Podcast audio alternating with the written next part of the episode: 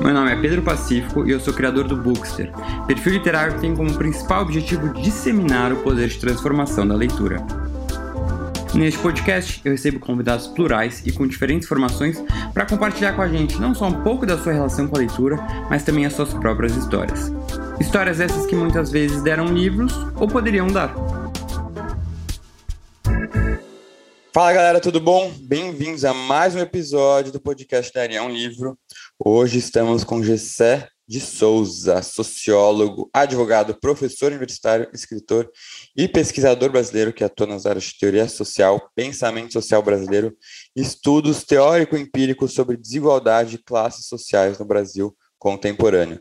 Já escreveu vários livros, dentre eles A Elite do Atraso, A Classe Média no Espelho, A Radiografia do golpe e agora acaba de lançar Como o Racismo Criou o Brasil. Gessé, é um prazer ter você aqui com a gente. E para começar, já queria te fazer uma pergunta que eu faço para todo mundo que passa por aqui, que é a seguinte: como é que é a sua relação com os livros? Conta para gente assim, você sempre foi leitor, sempre gostou de ler, ah, começou depois, ainda lê muito. Conta para gente isso.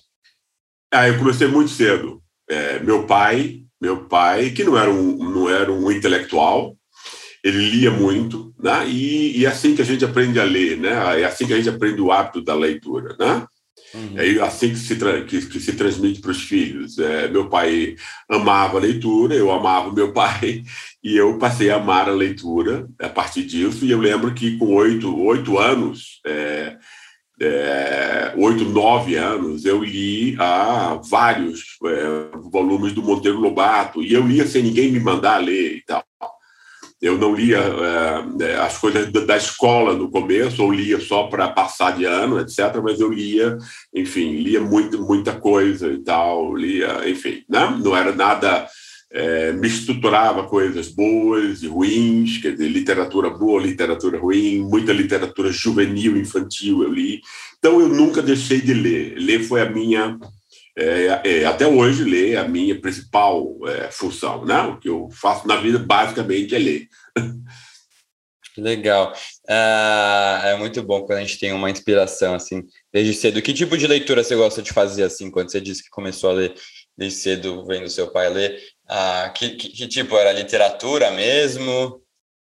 É, é com meu pai. É, meu pai era espírita então, é, tinha livros, ele tinha livros é, psicografados da, é, de, da, da, vida do Egito Antigo, Roma Antiga, e aquilo me fascinava completamente e tal, né?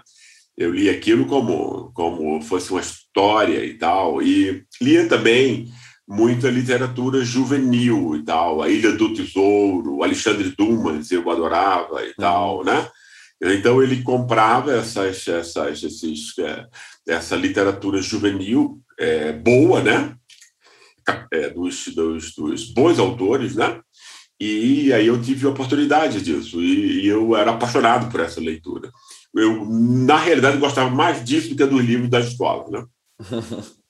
É, acho que quando a leitura é porque a gente escolhe, né? Porque não é uma obrigação, fica muito Exatamente. melhor. Uhum. E hoje em dia, apesar de escrever livros de, de não ficção, uh, né, livros mais uh, de estudos, você continua lendo literatura? Isso continua um hábito para você? É, veja bem, é, Pedro, a, a, eu, quando jovem, até, até os meus 30 anos, 30 e poucos anos, eu lia muita literatura. Eu lia, mesmo quando eu estava estudando muito e tal, sociologia, eu sempre lia. Eu tinha um hábito jovem de ler à noite, eu preferia à noite uhum. e tal, né? É, então eu começava 11 horas da noite e até de madrugada, 4, 5, etc. Eu dormia é, quando o sol, quando o sol apontava e tal, uhum. entendeu? E eu sempre usava um livro de literatura para dormir, para me, uhum. me afastar do que eu estava lendo. É exatamente lendo, o que eu né? faço. Uhum. Eu me dava muito mal quando eu fazia isso com Dostoiévski. É. Né? que e aí eu ia a manhã inteira mais. e tal, aquilo me tomava de modo, entendeu? desaparecia sono, tudo, e, uhum. enfim, perturbava toda a, a, a, minha. Né?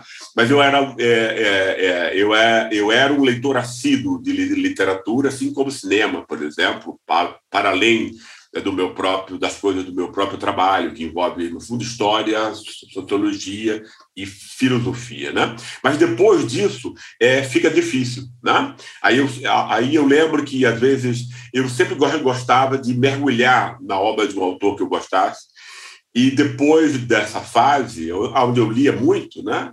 É, quer dizer, eu lia, quer dizer, eu li os, os, os principais literatos, né? Mas clássicos, etc., vários livros de alguns, de alguns deles. Então eu me dedicava assim, é, é, é ainda mais tarde, essa de Queiroz, então eu tirei alguns meses, fiquei lendo essa, mas foi ficando cada vez mais raro disso devido às necessidades. O último autor que eu fiz foi, enfim, é 10 anos atrás, 5 anos atrás, foi o Philip Ross. Eu uhum. também gostei muito uhum. e ele me devolveu aí a, a é, o prazer da leitura, da, da, da literatura. Né? Mas não é uma coisa fácil para mim, porque eu não, eu não forço nada. Quando é literatura, por puro prazer, aí eu tenho que, de algum modo, é, ler por acaso, gostar e aí ficar, entende? Uhum, entendo, não, é realmente. É, eu, eu faço a mesma coisa, né? Eu leio antes de dormir, acho que me ajuda muito a desligar do dia a dia.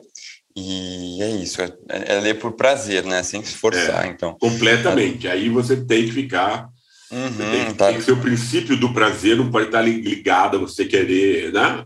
Uhum. Pragmática com aquilo, uhum. porque não funciona. Exatamente. E, uh, Gessé, falando um pouquinho dos seus livros, conta pra gente, assim, uh, falando especificamente do A Elite do Atraso, né, que ficou muito tempo e ainda é uh, um super best-seller, uh, vendeu muito, sempre estava na lista dos mais vendidos, que você faz uma análise né, de qual seria assim o principal problema do Brasil, que não seria assim a corrupção, mas a desigualdade, né, e essa herança direta da escravidão. E isso ca casa uh, bastante com o tema do seu último livro, né, como o racismo criou o Brasil. Recentemente aqui a gente recebeu o Laurentino Gomes falando sobre a, a, a, o livro dele Escravidão, né, também foi, foi muito interessante. Mas eu queria ouvir um pouquinho de você. Né, né nesse último título do, do, seu, do seu último livro, Como o Racismo Criou o Brasil, como que você acha que o racismo criou o Brasil? Fala um pouquinho desse tema para gente. Claro. É, no fundo, é, é real, realmente o como o racismo criou o Brasil uma espécie de, é, enfim, de alargamento das coisas que eu tinha é, defendido no elite do atraso. No elite do atraso, o que eu quis fazer foi mudar, foi é, mudar a interpretação dominante sobre o Brasil, né? Qual é a interpretação dominante sobre o Brasil? É de que o Brasil vem de Portugal, é, vem uma cultura da corrupção, da, da ladroagem, percebe? Né? Uhum. Isso é a, a, a, grande interpretação sobre o Brasil, a única existente, no fundo, né? porque, claro, não é, não é você que está tratando aqui de um assunto é, de um assunto fragmentado, um tópico, etc. Eu estou me referindo aqui às pessoas, os grandes pensadores que tentaram interpretar o Brasil como um todo, né, do, do modo mais abstrato, e aí implica saber quais são as origens, como tudo se formou, como acontece agora, por que as coisas acontecem, como acontecem, etc. Isso aqui é o nível de abstração mais amplo, né? e o meu trabalho é um, é um diálogo com esses, com esses pensadores, né? é, é, você tem uma única inter, in, é, interpretação. Foi inventada por Gilberto Freire em 33 e que foi reformulada e assumiu a sua principal a sua principal versão com Sérgio Buarque e que influenciou depois é, é, praticamente o resto inteiro. Uh, só sobra dentro desse negócio Florestan Fernandes, parcialmente até. Né? Uhum. Entende? E aí eu quis montar o quê? Eu quis montar uma interpretação alternativa, porque, claro, eu critico essa interpretação como elitista, né? e ela é, ela é racista também, é o que eu defendo é, nesse último livro, e eu quis mostrar que a gente não, não, não tem nada a ver com Portugal nesse, nesse sentido, né? a gente tem a ver com a escravidão dos portugueses que vêm para cá se transformam em outra coisa, porque a sociedade aqui era outra e muda então. Né?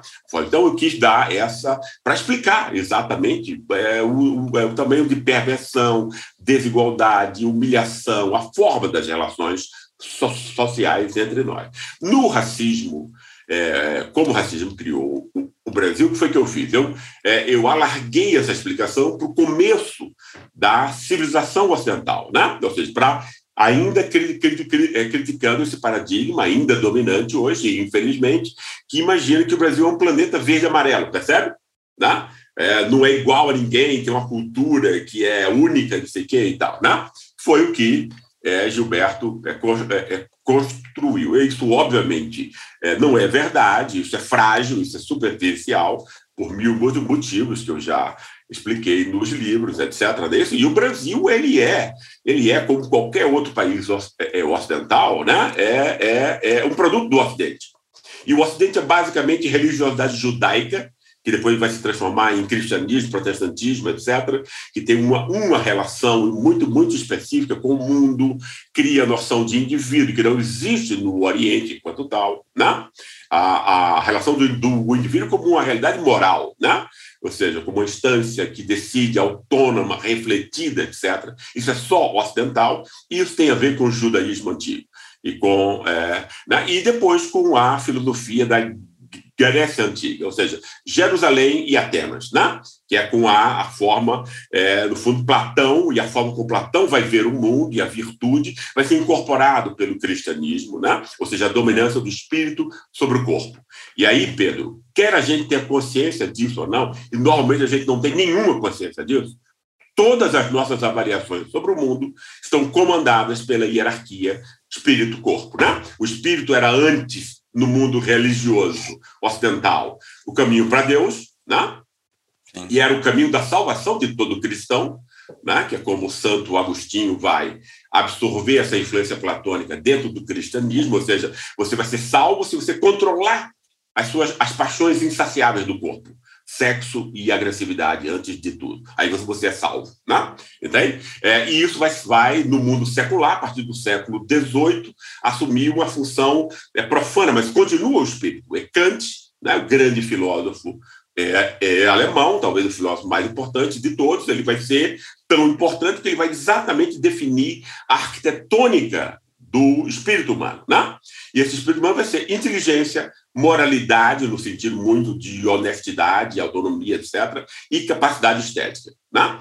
O corpo vai ser o quê? Aquilo que nos, nos aproxima da animalidade, né? Os afetos, os, os sentimentos e tal. A corrupção, pela, pela aproximação com a animalidade, o afastamento da dimensão moral, né? percebe? Então, tudo que a gente avalia, Pedro, né? é, no Ocidente, né? isso quer a gente saiba disso ou não, normalmente não tem a menor ideia, tudo que é bom, virtuoso, superior é associado ao espírito. Quando você quer é, vulgarizar, animalizar, oprimir, humilhar, você uhum. é, liga é, é, ao corpo. Né? Então, o que foi que eu aprendi aí? Né? Aprendi a montar essa dialética do Ocidente. Né? Todo aprendizado, ao mesmo tempo, é um princípio de espiritualização. Né? Uhum. Ou seja, você aprender estética não é uma coisa que você nasce. Tem que aprender a ter a percepção estética, você tem que aprender a ser autônomo, refletido para a moralidade, você tem que aprender a conhecer o mundo para ser, né, para é, conhecer algum, alguma coisa, a, a, a, a inteligência, né? essas três dimensões. Agora, ao mesmo tempo, toda vez que você quiser oprimir, explorar, saquear alguém, você tem que é, convencê-lo que ele é animal ou seja, animalizando-o, desumanizando-o. Né? Então, esse é o princípio geral de toda, toda opressão. Foi isso que eu quis construir no, no livro. Né? Seja de uma cultura contra outra, aí o americano, o, é, o europeu vai, vai, vai é tirar onda que ele é espírito, né? e aí América Latina, África e Ásia vão ser é, ligadas ao corpo, é, o homem vai ser ligado ao espírito, a mulher ao corpo, as classes superiores ao espírito, as classes inferiores ao corpo, ao trabalho braçal, e o, o branco associado ao espírito, o negro ao corpo. Ou seja, toda forma de opressão são intercambiáveis. Né? Então não tem o menor sentido usar o nome racismo só para raça. Né? Uhum. Exatamente a mesma gramática, produz o mesmo efeito e destrói a mesma coisa nas pessoas, que é, é o nosso, a nossa necessidade de reconhecimento social. As pessoas normalmente, Pedro, é, acham que a gente está aí atrás de dinheiro e poder, não é isso? Mas se a gente uhum. pensar minimamente, ele vai ver. As pessoas querem, normalmente, dinheiro e poder para quê? Para se distinguir uma das, das outras. A necessidade de distinção é a necessidade que nós temos de reconhecimento né? e sermos vistos pelos outros como, como pessoas de valor, dignas de respeito, etc. Né? Então, é, no fundo, é, nós somos seres frágeis. Né? O, o liberalismo adora nos pintar como super-homens, coisa forte tal, a gente consegue, sobe a montanha, nem sei o quê, mas isso, isso é mentira, nós somos frágeis, medrosos, né? a gente tem medo da morte antes de tudo, a gente tem medo da doença, etc. Nós somos frágeis. Como frágeis, como somos frágeis, a gente precisa do reconhecimento, da anuência dos outros. Então, o mundo social é extremamente importante. Né? Se você recusa a indivíduos e a segmentos esse reconhecimento, você está condenando essa pessoa a não ter autoestima, não ter uhum. autoconfiança, não ter uma vida digna, entendeu? Né? Então, uhum. eu quis montar isso. Né? Até porque, mesmo em sociedades é, que são comandadas pelo racismo racial, são as, as sociedades doentes, desiguais, como Brasil, como Estados Unidos, as pessoas é, idealiza, tem uma idealização basbaque dos Estados Unidos. Eles são um país perverso, violento, desigual, como o Brasil é, só que com, com muito mais é, dinheiro. Né? A, a, a, a, inclusive, esse reconhecimento ele pode ser feito, é, o reconhecimento não é só é, distinção como humilhação. Em países como a Alemanha, por exemplo, você tem uma universalização do reconhecimento para mais de 90% das pessoas. Né? Em países doentes, como Estados Unidos e Brasil, esse reconhecimento é conquistado às custas dos outros, pela humilhação de outras pessoas, Sim. de outros segmentos, Totalmente. especialmente os negros, que montam uma raça-classe, né? que vão permitir essa sensação de superioridade, não só à classe média branca e à elite, como para os é, setores intermediários. Foi isso que eu quis explicar. Por, por que eu quis explicar isso, Pedro? Porque ninguém explica o racismo nem dentro do Brasil, nem fora. Né? Ninguém. O que as pessoas dizem é começa a pôr é, estatísticas mostrando que os negros é, é são né, é 90% do, uhum. é, dos presos são, ganham, ganham menos, etc. É, são pesquisas importantes? São. Por quê? Porque provam uma coisa que tem gente ainda que duvida que exista. Né? Mas quando você diz isso, você simplesmente diz que o racismo existe. Você não está explicando o racismo. Explicar é outra coisa. Né? Explicar é você dizer como nasce, como isso funciona, né? o que ele destrói nas pessoas e quais são as máscaras que ele assume para continuar vivo fingindo que está morto. Percebe? Então, a minha ambição no livro foi explicar o racismo, não só mostrar como ele existe. E é, reconstruir a história da so so sociedade brasileira, mostrando que ela é, né, que ela está presa ao racismo racial e as máscaras que esse racismo racial assume. Uhum. Não, muito, muito interessante essa sua visão. É, realmente faz muito sentido. Lógico que é um, é um pensamento bem profundo, né? Imagina para você chegar nessas conclusões, né? Deve ter sido um estudo absurdo, mas... É, levou 40 anos, Pedro. É, não, imagina, muito legal, parabéns, de verdade. E aí o que eu queria saber, até quando você fala das máscaras, né, que hoje em dia a gente utiliza, talvez esteja utilizando até mais, porque o racismo ah, vem sendo cada vez mais. Uh, ele, tá, é, é, é, o centro de muita discussão. Então, a pessoa ser racista hoje em dia é algo muito condenável, né? Algo que ela, vai sofrer muito, uh, felizmente, né? Uh, e eu acho que essas máscaras, as pessoas estão precisando usar mais essas máscaras hoje em dia. Você acha por conta uh, da conscientização das pessoas sobre né, os males do racismo e, e, a tentativa de reparar um pouco esse nosso passado escravocrata brasileiro? É, eu acho que, por exemplo, é, o racismo racial ele vai assumir o controle, é, ele vai assumir o comando de todos os outros racismos, né? o de classe, o de cultura, etc, etc. Quando você tem o, o Brasil, não, não é só racismo. O Brasil teve antirracismo. O grande instante antirracista do Brasil foi com Getúlio Vargas. Né? Aí você tem a influência de caras como Gilberto Freire, que é um cara que é extremamente criminalizado. É claro que ele é ambíguo, mas ele é muito criminalizado hoje em dia, quando ele foi mais Sim. avançado do que o pessoal que, que, que, veio depois, depois dele. Né? Porque o que, uhum. o que é, é, Gilberto Freire construiu e que Getúlio utilizou para incluir negros e pobres né, foi a noção de que é, o povo brasileiro é mestiço e negro e que não tem nenhum problema com isso. Não é? Antes de, antes de Gilberto, Gilberto Freire, 100%, 100%, sem exceção, dos políticos brasileiros eram racistas, né? abertamente racistas. O povo era tido como a lata de lixo da história, que você tinha que pegar branco na Europa para puri, purificar esse esgoto. Basicamente era essa a ideia. Né? O que é que é, Gilberto Freire vai construir? Não, mestiço bom, negro, você vai positivar a imagem do brasileiro e construir a identidade do brasileiro que, que é preservada até hoje de alguma, de alguma maneira. E, e Getúlio foi o cara que tentou montar uma coisa cultural inclusiva do Brasil a partir da cultura negra. É, é a primeira vez onde existe a celebração da cultura negra e a compreensão da cultura brasileira, antes de tudo, como de raiz afro, sem que isso seja problema isso é um orgulho, percebe? Né? Então você tem um instante de antirracismo aí. E ele tem é, medidas políticas e econômicas também a favor. Então, só é, com Getúlio. Antes disso, só com o Getúlio aconteceu só isso? Só com Getúlio. Não existe antes dele. Né? Uhum.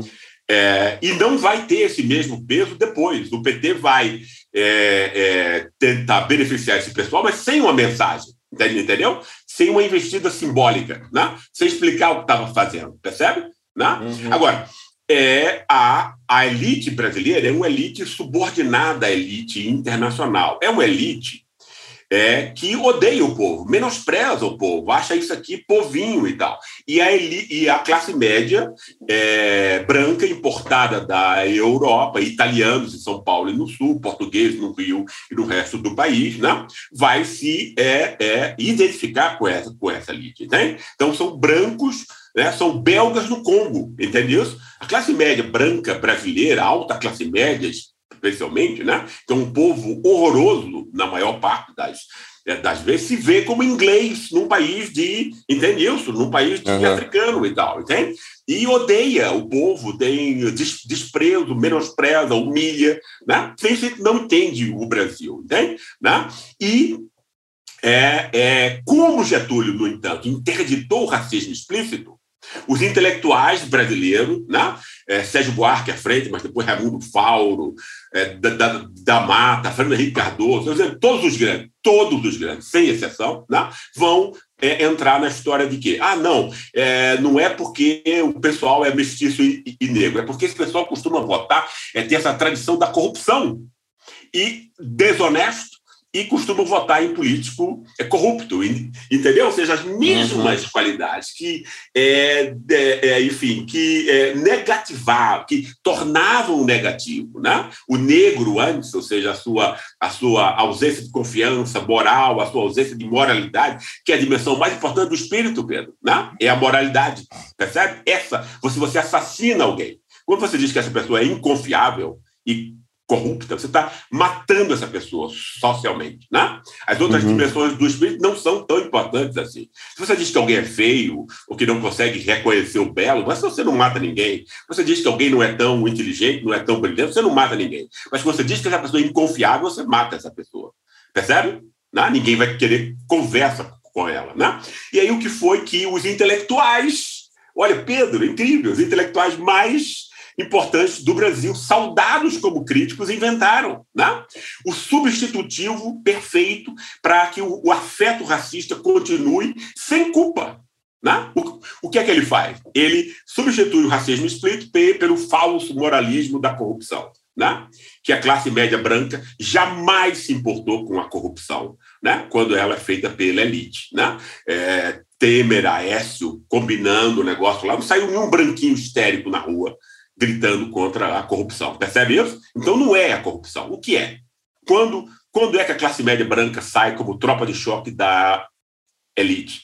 Com Getúlio Vargas, com Jango e com Lula e Dilma. Ou seja, quando está havendo inclusão de negros e pobres. Percebe? Uhum. Né? Então é racismo com outro nome. O que, a, o que o, os grandes teóricos brasileiros fizeram foi transformar o canalha racista da elite da classe média branca em defensor da moralidade pública, né? para que ele possa, né? entende? É, transmutar o seu afeto racista em, em suposta. Isso é a principal máscara do racismo brasileiro.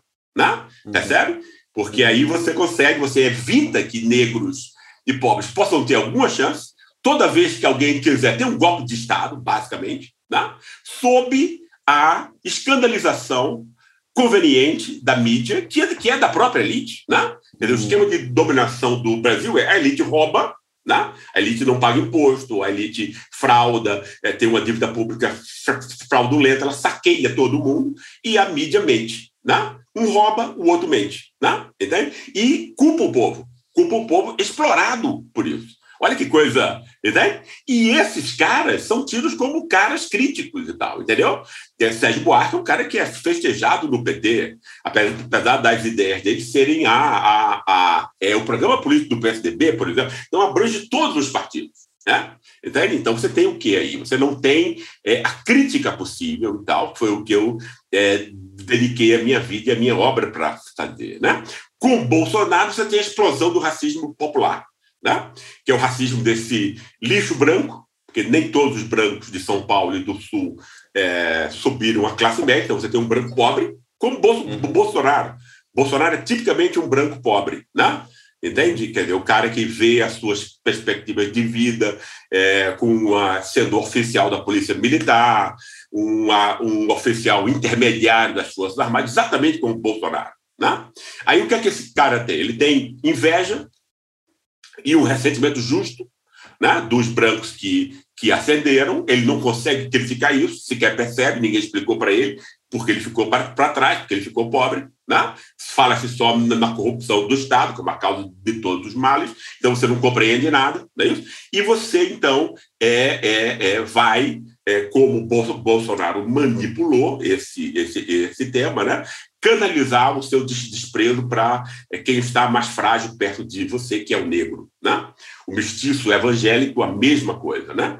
É, as denominações evangélicas, que têm uma função positiva, porque dá disciplina, tira do álcool, etc., mas também tem uma função extremamente negativa, porque as igrejas querem se apropriar é, do fiel como um todo. Como é que você consegue isso? Moralmente é, manipulando as necessidades de reconhecimento dessas pessoas humilhadas. Uhum. Como você faz isso? Você inventa a oposição entre o homem de bem e o homem é, e, o, e o pobre delinquente. O pobre honesto oposto ao pobre delinquente. O pobre honesto é o, é o evangelho. Quem é o pobre é delinquente é o negro, é o jovem negro, que todo mundo, né, que vai ser a, essa coisa da, da, da arminha. Essa arminha vai matar quem? Vai matar um jovem negro vai matar a juventude negra. Uhum. Todo mundo, intuitivamente, é, no povo brasileiro, sabe disso. É o afeto racista que está por trás. Né? Você constrói o negro como criminoso. Né? O cara tem maconha e o cara vai preso. O cara vai preso 10, 15 anos no Brasil por porte de maconha. Maconha é o maior motivo de encher as prisões no Brasil. Isso é ridículo, Pedro. Né? Isso é uhum. ridículo. Maconha, né? É uma coisa que está descriminalizada em todo lugar, ninguém tem que meter o bedelho para isso, entende?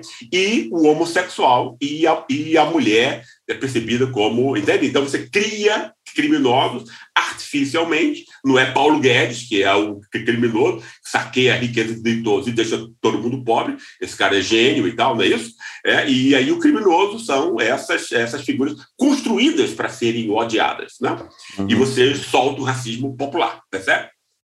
Mas e essa, esse, esse pobre honesto que você disse, ele também é racista, ele também se baseia né, nesse né, ódio ao, ao, pobre desonesto? Sem dúvida, né? Isso é isso é a forma como é, porque veja bem, o que é uma denominação religiosa? É uma empresa, é uma empresa religiosa. Assim como tem uma empresa que fabrica carros e vende carros, né? A, a, a empresa religiosa está angariando fiéis. Né? E depois vão, vão para a igreja ouvir, vão pagar o dízimo, etc. etc. Né?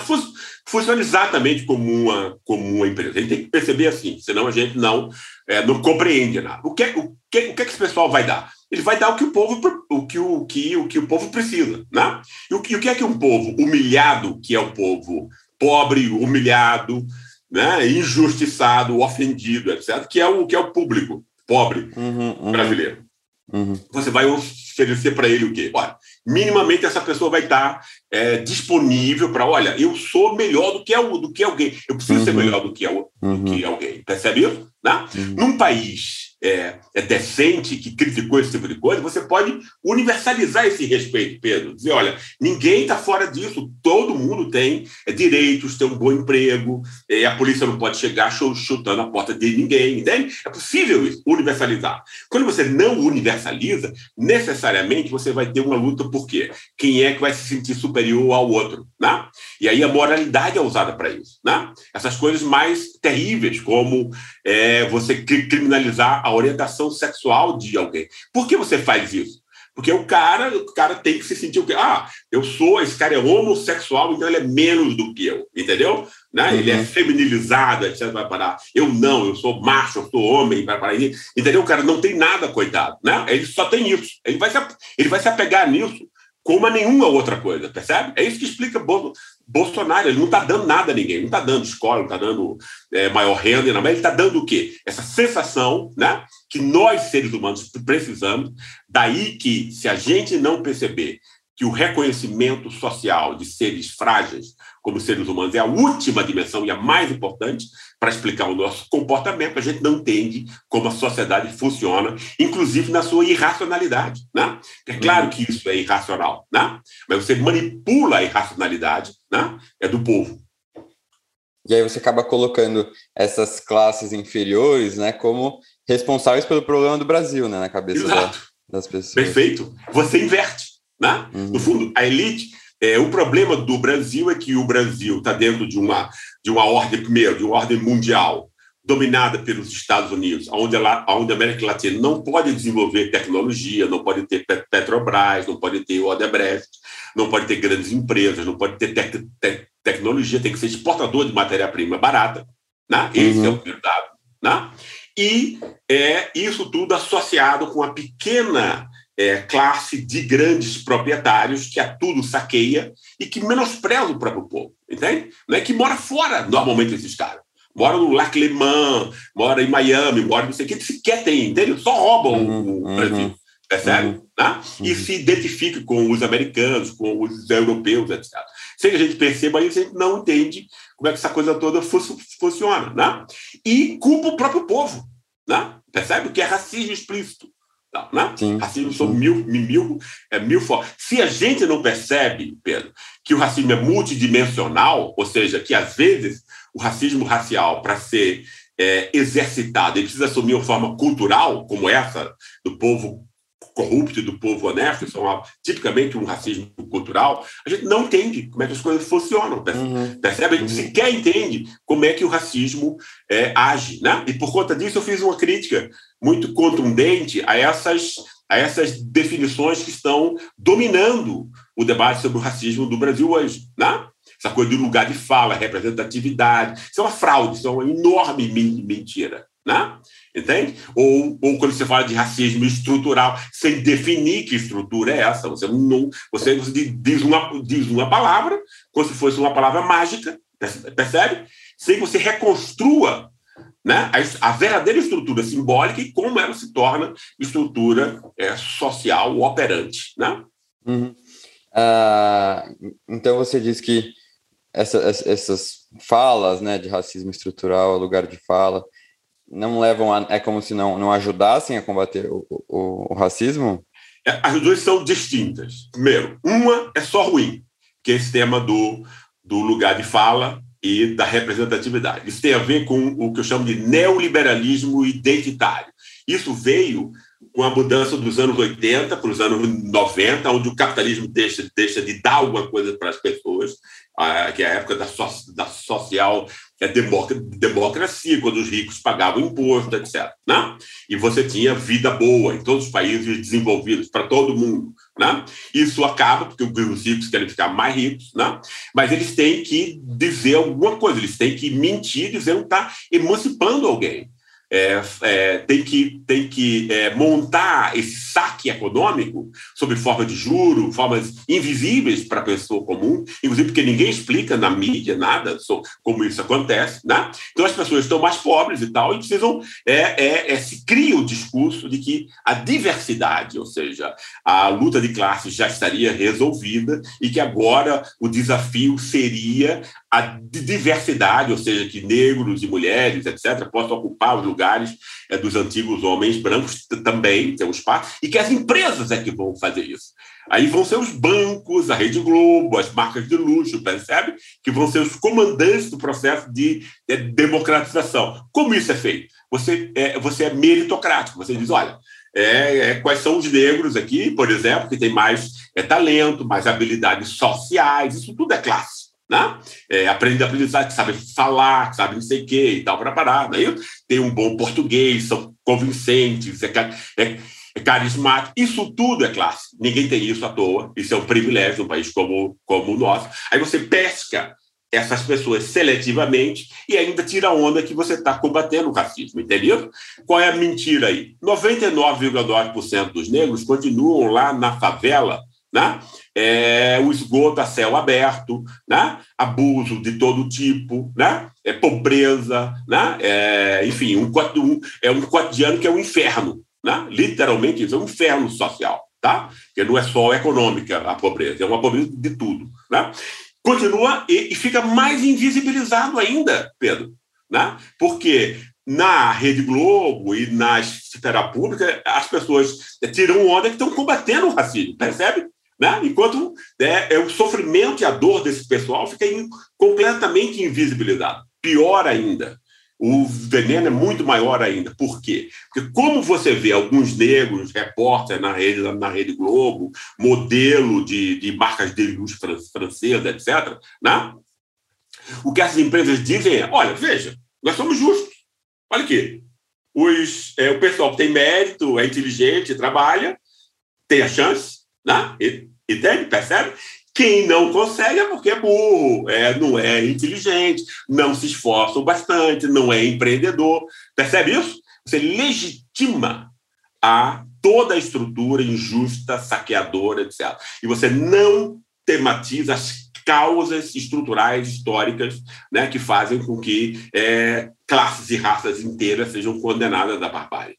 Percebe? É um grande mecanismo de, é, é, é enfim, de confusão e de, de, manipulação. Né? Hum. Depois, lugar de fala. Essa ideia é ridícula, Pedro. Ridícula. Que negócio é esse de que o oprimido sabe sobre a sua opressão mais do que, o, do que, o, do que os outros? Isso é ridículo, meu, meu, meu querido. Entende? Por que é ridículo? Porque toda dominação humana, na história, em todos os lugares, em todas as épocas, exige que você convença quem você está oprimindo que ele é inferior. Porque sem isso você não domina no tempo, entende? Você não reproduz a dominação. Né? Porque se você não convence o oprimido que ele é inferior, você vai ter que ter alguém com a espingarda na cabeça dele o tempo todo. E o custo da dominação aumenta muito. Você vai ter, vai ter que pagar um cara para ficar com um revólver na cabeça do outro e o outro trabalhando para você, entende? É melhor pegar esse cara que está com o, o, o revólver que você está pagando para ele fazer o trabalho, percebe? Não tem o menor sentido isso, entende? E a dominação faz com que e o, e o oprimido é aquele que tem menos condições emocionais, cognitivo de perceber o que está acontecendo com ele. Eu fiz anos pesquisas empíricas, né? então não estou dizendo isso da boca para fora. Né? Os muito pobres entre nós são os mais meritocráticos, claro. Entende? Ou seja, uhum. aceitam a explicação montada para oprimi-los. Entende? Claro, eles, eles é que têm menos acesso à informação, a fé, a, acesso a pensamento crítico, reflexivo, etc. Entende? Uhum. Né? Aí você diz, entende? Esse absurdo, e as pessoas acreditam, é, acreditam que tem um lugar de fala, como se o mundo fosse é, transparente. É claro que ele não é transparente. O mundo é uma mentira, é uma fraude, para que ele possa ser injusto e parecer justo. Né? Entende? Então, isso tudo não, não, não tem o menor sentido, não tem o menor. Né? a noção de representatividade é uma mentira maior ainda, né? Entende que você está pegando uma pessoa é, que tem é, uma socialização de classe é, superior, está dizendo que está representando pessoas, entendeu? Que têm, é, sofrem abuso sexual, estupro, né? etc. Entendeu? Tem um, tem um cotidiano que não tem nada a ver com o seu, está representando o quê? Onde está essa noção de, de representação, entende? Então eu decidi, estudei muito para isso, porque não foi é, não foi de uma, de uma hora para outra, fazer um ataque contundente, frontal contra essa mentira, porque a gente precisa ter um outro debate sobre racismo, que racismo é a questão mais importantes entre nós, né? E essa moda americana está aí para mentir, para é, manipular. Com o racismo estrutural, a questão é outra. O nome racismo estrutural é muito interessante.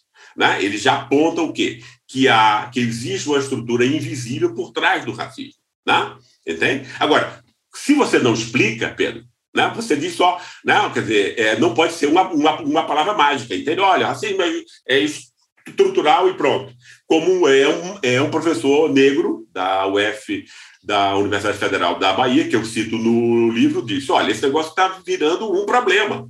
Que as pessoas agora dizem: olha, não, mas isso é o racismo é, estrutural e tudo, como fosse explicação das coisas. Aí você não sabe quem é o responsável, como ele se monta, o que você pode fazer contra isso, etc, etc. Se você não explica, né? e só usa a palavra como se fosse uma palavra mágica, né? Entende que qualquer que as pessoas vão associar na cabeça delas a opinião que elas têm, isso não é ciência. A ciência é algo que vai contraditar o senso comum, né? E vai tornar explicável aquilo que as pessoas, no senso comum, não conseguem é, explicar, percebe? Então você tem que dizer como o racismo se forma, qual é a estrutura dele, né? É, essa estrutura simbólica, exatamente essa gramática moral que eu procurei reconstruir, né? Porque ninguém fala disso, ninguém explica assim. Né? Ninguém explica o racismo, no fundo. Né? Foi isso que eu.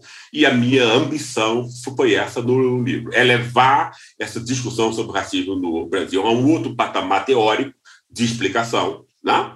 porque uhum. essas outras são muito frágeis e superficiais. Né? É, porque essa é a grande questão brasileira e você tem que ter a redenção dessa ralé de novos escravos que é construída e reconstruída há 500 anos entre nós. Esse é o grande questão é brasileira, né? Uhum. Não, é, é, polêmica, né? Você acaba confrontando com vários pensadores, né, contemporâneos. E, e, e, aí eu só tenho, eu queria fazer duas perguntinhas. É, se, se, deixar que a gente vai falar por muito, muito tempo. Seguinte, é, quando você fala isso do né, que você faz essas críticas ao, ao, termo lugar de fala e até do racismo estrutural. Talvez, assim, eu, eu não vejo, talvez, essas, essas discussões né, que esses termos trazem muito como a solução para o problema, mas eu acho que elas acabam ajudando a conscientizar as pessoas sobre o problema e entender um pouco mais. Você acha que nem, você acha que você não vê isso como, ah, né, quando a gente lê sobre esses temas que você consegue entender um pouco a, a sua responsabilidade pelo que, que acontece, né, e, e enxergar essa situação, quanto o racismo está impregnado na sociedade de uma forma mais clara? É, essa questão que você põe é muito interessante, muito inteligente, porque percebe a, a, a contradição disso, né? ou seja, que é ambíguo é, o tema. Por quê? É, efetivamente, eu achava eu tinha antes, antes de estudar isso, antes, antes de estudar, inclusive é, historicamente, como essa nova ideologia se montou nos Estados Unidos e por quê, né? e como essa moda foi é, apropriada aqui pela gente. Né? Quer dizer, veja bem, Pedro, o que, tá, o que acontece? É verdade, o tema do racismo, por exemplo, não era tão é, debatido na esfera pública antes do livro é, O Lugar de Fala da Djamila Ribeiro. Né? entende? Ela pôs, é, digamos assim, o tema, do, o tema do racismo nos salões. Uhum. Ela pôs o tema do racismo nos salões, por quê? Porque o Itaú apoiou, que a Rede Globo apoia, entendeu? Que as marcas de luxo apoiam, né? e que é quem controla a esfera pública, percebe? Né? Exatamente o modo como, como essas empresas querem é, se mostrar. Né? A gente sequer precisa do Estado mais, as próprias empresas são é, democratizadoras, antirracistas, etc. Né? Entende? Agora, o que a gente tem que prestar atenção, o que é? Esse tipo de inclusão é feito de modo individual ou é feito de modo coletivo? Percebe? Porque se é feito de modo individual, Pedro, não muda nada é do sistema de, de, dominação brasileiro de 500 anos, velho de 500 anos, que o, a, aí o Brasil está muito mais, né, é, montou essa ideologia muito antes. Como foi essa ideologia? A ideologia do branqueamento. Eram poucos brancos aqui, então os brancos tinham que cooptar os negros e mulatos mais é, talentosos, né? desde que assumissem os valores do, do, do, do, dominador. Os 500 anos de história do Brasil está cheio de mulatos e negros assim. Foram cooptados individualmente, né? desde uhum. que assumissem, né? a partir dos capitães de mato, que eram todos negros no Brasil, né?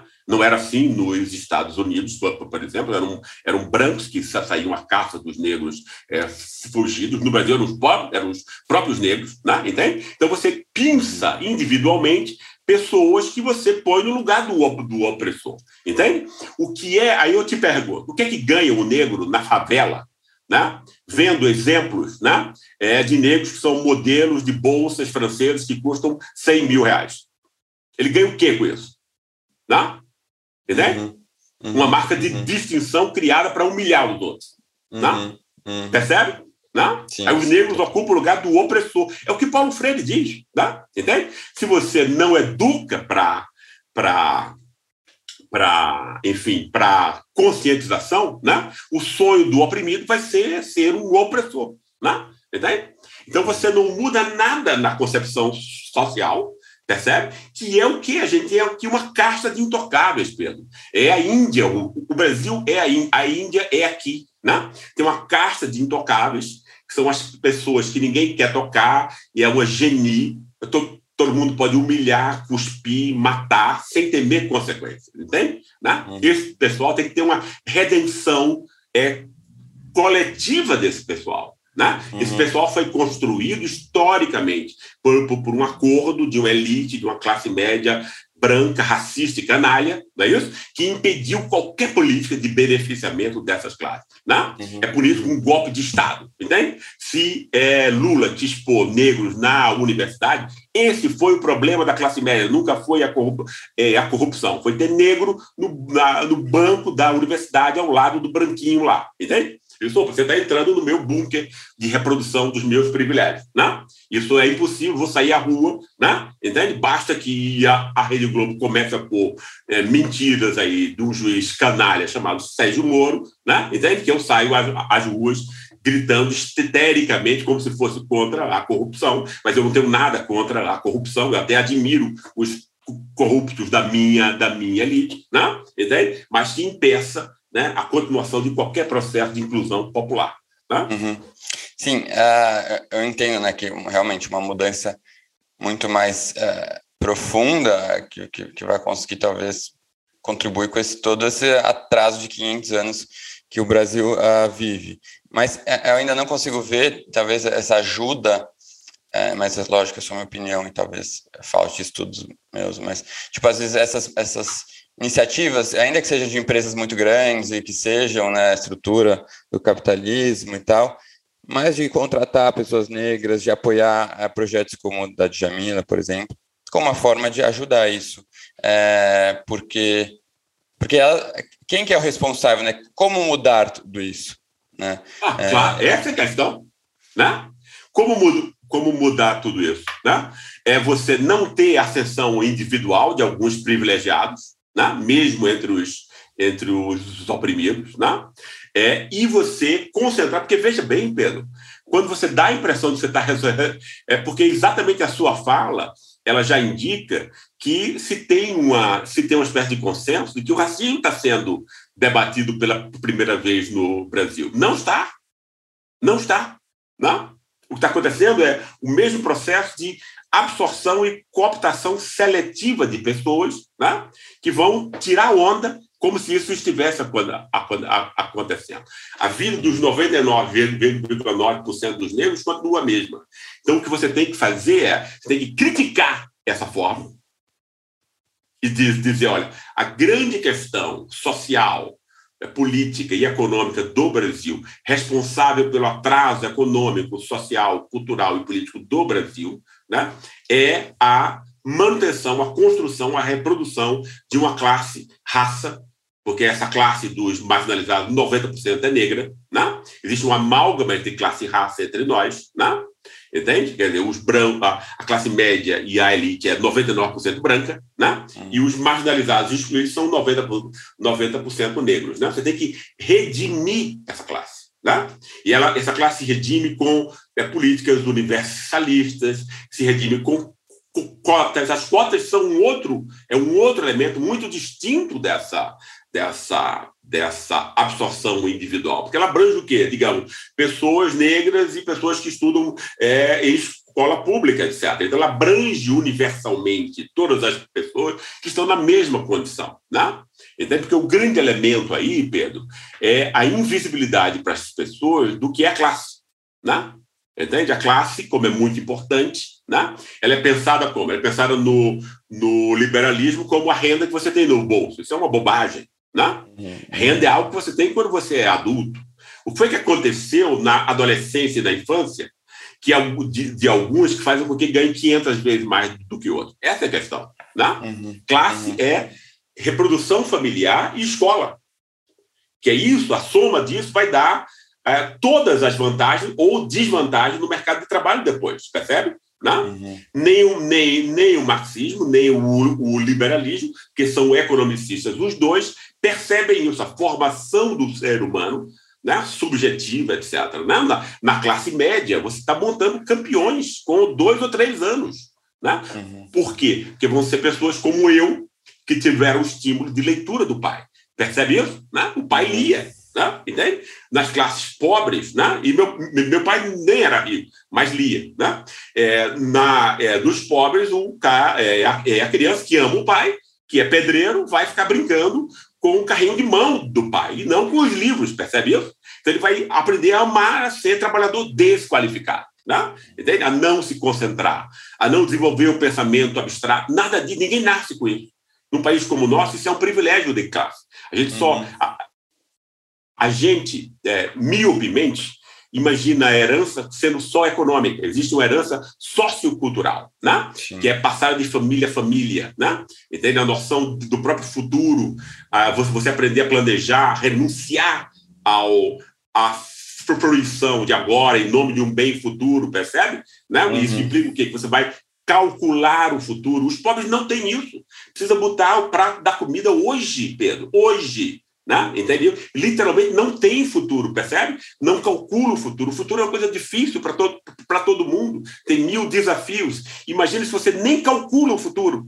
Você não tem literalmente futuro, percebe? Uhum, né? Uhum. É, você acredita nos milagres de uma, de uma igreja mágica, entendeu? Você joga o seu salário lá no, é, na fogueira de não sei das quantas, você perde os três contos no conto da, da loteria, você não tem controle do futuro, você espera um, um milagre.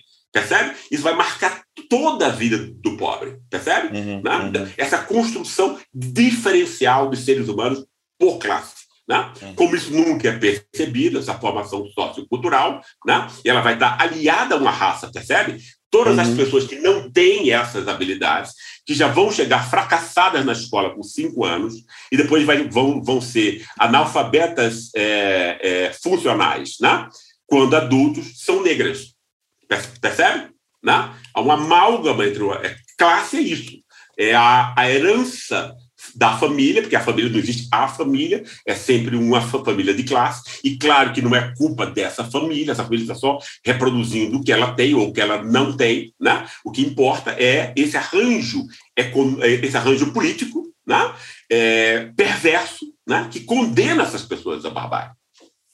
Sem a gente pensar nessas coisas, a gente não pensa em nada verdadeiramente importante e estrutural. A gente vai o quê? A gente vai ser enganado por políticas que vão né, selecionar 0,1% dos negros que já têm maior capacidade de classe, portanto, a gente está agora né, é, podendo compreender o que acontece, os negros que vão ter estímulo, a disciplina, o pensamento abstrato, a maior imaginação, a saber falar em público, etc. Percebe isso? Né? Uhum. E aí é, vai dizer depois, sem sem é, se envergonhar, sem ter, sem ter rubor na face, que estão representando aqueles outros dos, dos, quais é um outro mundo que sequer essa pessoa conhece. Uhum, uhum, sim. Bom, o papo está muito bom, mas a gente tem que é, claro. uh, terminar aqui por conta do tempo. Só para terminar, antes eu queria que você desse aqui, contasse para a gente, que tem sempre essa parte das indicações, assim, livros que marcaram muito a vida, que são muito importantes para você indicar aqui para o pessoal. Claro. Ah, tem, tem vários. Eu tenho vários livros que. que, é, imagina. É. Ah, tem vários livros que são, que são importantes. Eu adoro o Gilberto Freire, apesar de criticá-lo, uhum. né? Ele é. Sem falar, alguns de literatura e alguns de para entender o Brasil, vamos assim dizer. Tá. Por exemplo, Sobrados e Mucambos é um livro lindo do, do, Gilberto, do Gilberto Freire. É, é, a, a, integração do negro na sociedade de classe, do Para quem tem nesse, nesse tema, que o meu arralé brasileiro é uma espécie de continuação. Né?